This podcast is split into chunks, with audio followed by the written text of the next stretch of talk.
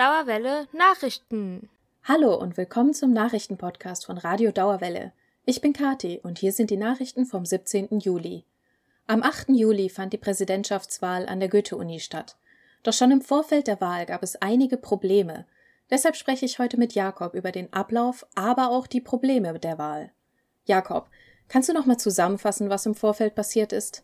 Ja, also es fing alles damit an, dass nur zwei KandidatInnen vom Hochschulrat zur Wahl zugelassen worden sind. Nämlich Professor Dr. Enrico Schleif, der frühere Vizepräsident und Professor für molekulare Zellbiologie der Pflanzen und unsere amtierende Präsidentin und Wirtschaftswissenschaftlerin Birgitta Wolf. Das löste schon im Voraus heftige Kritik von Seiten der Professorinnen und Studierenden aus, es gab nämlich noch zwei weitere Kandidaten, die sich zur Wahl aufgestellt hatten, aber vom Hochschulrat nicht zur Wahl zugelassen worden sind. Das war einmal Professor Dr. Jan Palmowski und Professor Dr. Holger Horz. Vor allem, dass Holger Horz nicht vom Hochschulrat zugelassen worden ist, war für viele unverständlich, weil er ja eigentlich gute Voraussetzungen für das Amt mitgebracht hätte. Warum hätte sich Horz denn in deinen Augen geeignet? Sein Forschungsschwerpunkt zum Beispiel ist äh, unter anderem digitales Lernen, was ja eigentlich in dieser Zeit, in dieser Corona-Zeit sehr passend ist. Und er ist äh, Dekan vom Fachbereich 05, also der Psychologie, kennt sich also an der Uni mit Gremiumarbeit aus und ist auch sonst an der Uni ziemlich gut vernetzt. Okay, aber warum wurde er dann nicht zugelassen? Ja, das ist eine sehr gute Frage. In einem Interview mit der FAZ äußerte er die Vermutung, Zitat, dass sein Wunsch, die Stellung des Hochschulrats zu verändern, ein Grund dafür war, dass er nicht zur Wahl zugelassen wurde. Es sei, Zitat, wohl ein strategischer Fehler von ihm gewesen, den Hochschulratsvorsitzenden Matthias Kleiner mit solchen Überlegungen gegen sich aufzubringen. Moment. Der Hochschulrat ist ein externes Gremium an der Goethe-Uni, was nicht demokratisch gewählt wird, aber trotzdem ziemlich viel Macht an der Uni hat. Tobias von Radio Dauerwelle hatte in der vorletzten Sendung darüber berichtet, wie der aufgebaut ist. Ja, genau. Und die Kandidatenauswahl des Hochschulrats und der Hochschulrat an sich, also als Gremium, äh, ist ja sowieso ziemlich umstritten. Was meinst du mit umstritten? Naja, also zum Beispiel schon die letzten Präsidentschaftswahlen, die waren schon problematisch. Also bei der Wahl 2018 zum Beispiel war nur ein einziger Kandidat vom Hochschulrat zur Wahl zugelassen worden, der ehemalige Vizepräsident und Medizinprofessor Werner Müller-Estel. Und zwei andere Kandidaten wurden nicht zugelassen. Und bei der Wahl von Wolf 2014 hatten wir ein ähnliches Debakel. Damals hatte der Hochschulrat einen uniinternen Kandidaten nicht zugelassen. Die Professorinnen riefen daraufhin zum Boykott der Wahl auf und gaben als Protest ungültige Stimmen ab. Genau das gleiche ist auch diesmal passiert. Muss wohl ein ziemliches Déjà-vu-Erlebnis für Wolf gewesen sein, denke ich. Wie ist denn die Wahl dieses Mal abgelaufen? Also zuerst einmal, wie das Ganze aufgebaut ist. Stimmberechtigt sind immer 34 Mitglieder des erweiterten Senats in dem wir als Studierende sechs Stimmen haben und die Professorinnen 18 Stimmen. Ersten Wahlgang äh, gab es erstmal kein eindeutiges Ergebnis und 14 Stimmzettel wurden ungültig abgegeben. Das ist der Protest, den ich gerade erwähnt hatte. Und dann wurde logischerweise nochmal gewählt. Im zweiten Wahlgang werden wieder 13 ungültige Stimmen abgegeben. Nach dieser Wahl gab es erstmal eine einstündige Absprache. Daraufhin hat sich dann Wolf entschieden, äh, auszusteigen.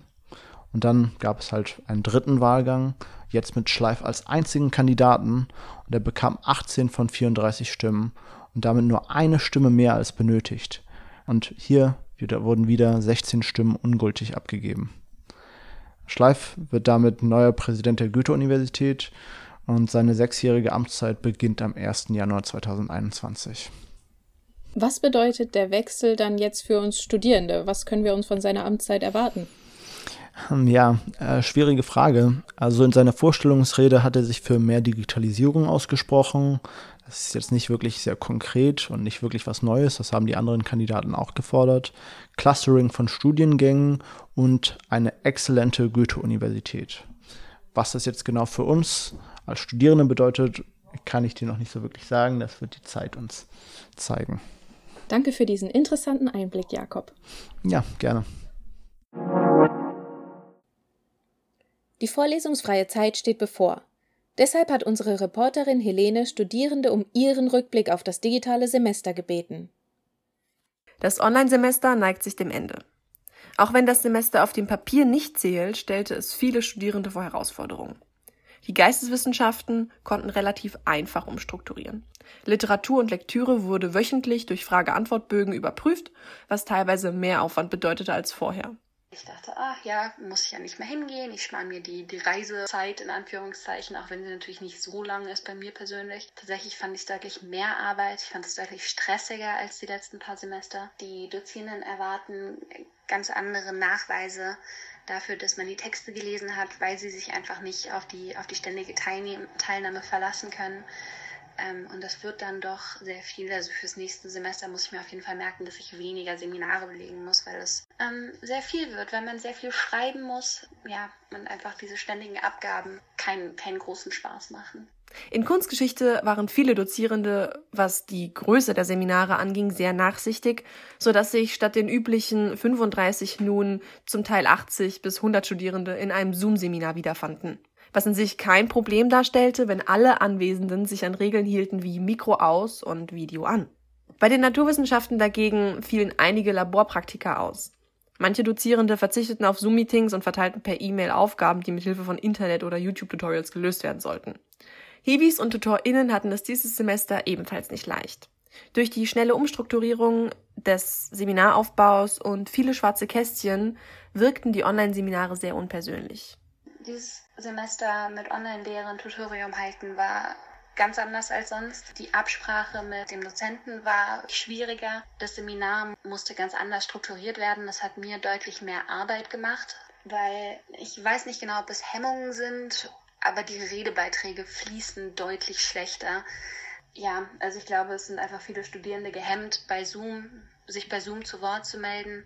Und außerdem ist die, die Stille deutlich schwieriger zu ertragen. Wenn man mit den einen im Raum sitzt, dann ist es wirklich nochmal was anderes. Man kann sehen, dass sie vielleicht gerade nochmal was nachlesen ähm, und deswegen noch nichts sagen. Und auf Zoom ist es dann in erster Linie so, dass man äh, einige schwarze Kästen und ein paar Gesichter anguckt und man ist sich nicht so richtig sicher und man sitzt alleine in seinem Wohnzimmer. Und weil es einfach deutlich mehr Ablenkungen bietet als die Uni. Also ich gehe schwer davon aus, da es mir selbst auch als Studierende so geht. Und diese gemeinsame Körperlichkeit, diese gemeinsame körperliche Anwesenheit fehlt einfach. Ich hätte nicht gedacht, dass das so einen Unterschied macht.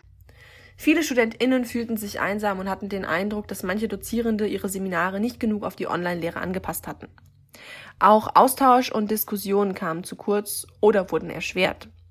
Es ist kaum möglich, sich als Studierende auf solch eine Ausnahmesituation vorzubereiten. Vor allem, wenn man sich mit allen Anpassungen angefreundet hat, Sozialkontakte und Campusleben fehlten immer noch. Viele Studierende finden, dass Studieren nicht nur der Erwerb von Wissen oder Sekundärliteratur ist. Einige vermissten es, KommilitonInnen zu treffen oder die Sprechstunde der Dozierenden in persona zu besuchen. Manchen fehlte sogar das Mensaessen. Ich fand, dass der Austausch mit Studierenden und die Diskussionen sehr deutlich zu kurz gekommen sind. Ich hatte das Gefühl, dass sich einfach viele nicht getraut haben, sich so einzubringen, wie sie es sonst im Präsenzstudium tun würden. Ich habe auch nicht das Gefühl, dass ich meine Mitstudierenden trotz der relativ kleinen Kurse ähm, irgendwie jetzt kenne oder einschätzen kann oder die auch auf der Straße wiedererkennen würde oder sowas. Also ich muss sagen, dank Corona habe ich wirklich realisiert, wie schön das Campusleben doch war und wie gut es uns allen doch eigentlich ging und uns die Probleme zum Teil nur selber gemacht haben. Und ja, wenn ich wieder am Campus bin, da kriegt auf jeden Fall jeder erstmal einen dicken Schmatzer von mir. Ich habe auch keine Routine mehr, ich habe keinen Alltag mehr, ich lebe in den Tag hinein. Furchtbar. Grüße an euch alle, ihr schafft es. Und wenn wir wieder vereinigt sind, erstmal share the love. Trotzdem, das Corona-Semester und die von vielen diskutierte Zwangsdigitalisierung bringt auch Gutes mit sich. Einen digitalen Schritt nach vorne und vor allem eine größere Inklusion, was die Reichweite der Universitätslehre angeht. Alles Dinge, die man nach dieser Pandemie nicht zurückbauen sollte. Das war ein Beitrag von Helene.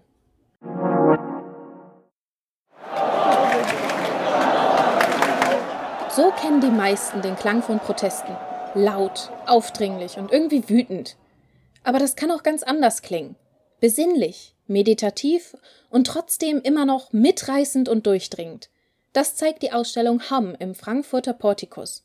Dort kann man seit dieser Woche eine Klanginstallation aus gesummten Protestliedern von Hayre Wahid anhören und erleben. Florin und Johnny haben für Radio Dauerwelle genauer hingehört.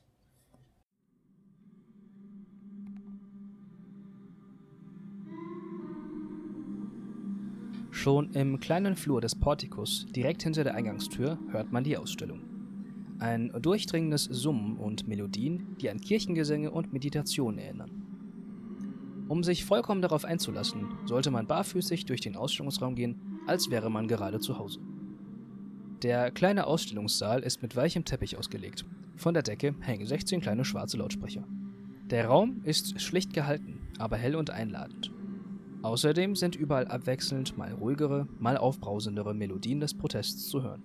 Man wird geradezu von den Melodien umhüllt und in den Bann gezogen. Aus jedem der Lautsprecher ertönt ein etwas anderes Geräusch. Je nachdem, wo man steht, ist mal das Atmen einer Person oder das Knacken eines Mikrofons zwischen den verschiedenen Stimmen zu hören. Die Klänge sind berührend, reißen mit und hinterlassen ein angenehmes Gefühl. Sie regen aber auch zum Nachdenken an und haben teilweise einen anklagenden Charakter. Ein Gefühl der Nähe und Verbundenheit mit den summenden Personen entsteht, als würde man mit den Protestierenden Seite an Seite stehen. Die gesummten Lieder kommen aus dem sogenannten globalen Süden. Die Künstlerin Hajra Wahid will damit auf Melodien aufmerksam machen, die wir in Westeuropa nicht kennen. Wahid beschäftigt sich in ihren medienübergreifenden Arbeiten unter anderem mit postkolonialen, antirassistischen und weiteren gesellschaftlich-politischen Themen des globalen Südens. Die Kuratorin des Portikus, Christina Lehnert, erzählt, wie die Künstlerin durch ihr eigenes Leben einen Zugang dazu gefunden hat. Es kommt aus ihrer Biografie. Sie ist als, als Tochter der ersten Generation indischer Einwanderer in Kanada geboren worden. Ihre Familie hat, ähm, ist dann nach Saudi-Arabien umgezogen. Das heißt, sie hat als Kind schon sehr mit den Themen von Migration, Fremdsein, aber auch Restriktionen sich auseinandergesetzt. Die gesunden Protest- und Klagelieder hat Wahid in Afrika, Süd-, Zentral- und Westasien gesammelt. Die AutorInnen dieser Lieder und ihre Geschichten werden bei der Ausstellung in einem kleinen Biografienheft vorgestellt. Durch das Summen wird der Protest dieser einzelnen Personen für alle ZuhörerInnen zugänglich.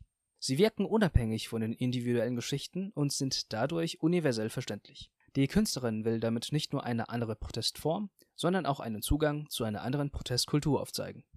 Das heißt, sie hat ja dezidiert, auch weil sie Teil dessen ist, Referenz genommen auf Texte und Lieder von Personen des globalen Südens. Durch dieses Summen findet eine Art größere Solidarisierung statt, weil all diese Personen, die aus Ägypten, Pakistan, äh, Myanmar kommen, sich immer aufgelehnt haben gegen eine übermächtige Macht oder Politik. Und ähm, das sozusagen als Einheit zu sehen, dass, dass die Menschen immer wieder sich äh, gewehrt haben und aber dadurch auch äh, äh, sanktioniert wurden, Strafen erfahren haben, im Gefängnis saßen und wie schwer das auch ist, seine Stimme zu äußern ähm, oder eine Stimme zu haben, weil wir hier sowas nicht kennen. Die recht schlichte und dabei kraftvolle Klanginstallation beeindruckt vor allem durch ihre persönliche Note. Bewusst spielt die Künstlerin mit der Wahrnehmung der BesucherInnen und legt dadurch den Raum für eigene Eindrücke offen. Auch bedient die Ausstellung damit ein stets aktuelles Thema, wie man unter anderem an den weltweiten Protesten der Black Lives Matter-Bewegung und ähnlichen Demonstrationen sieht. Die Presse- und Kommunikationsleiterin der Städelschule, Mira Starke, hat ihren Besuch in der Ausstellung so beschrieben. So wie das Summen auch eben mit dem Körper gemacht wird, habe ich das Gefühl, es wird auch wirklich mit dem gesamten Körper aufgenommen. Und ähm, der Portikus ist ein wahnsinnig schöner Raum und es passt unfassbar gut in diese Architektur, finde ich. Und ich bin da eben irgendwie alleine. Ich hatte das Glück, ich war alleine in dem Raum auch eine Zeit lang durchgelaufen und ähm, ja, war sehr bewegt. Gänsehaut.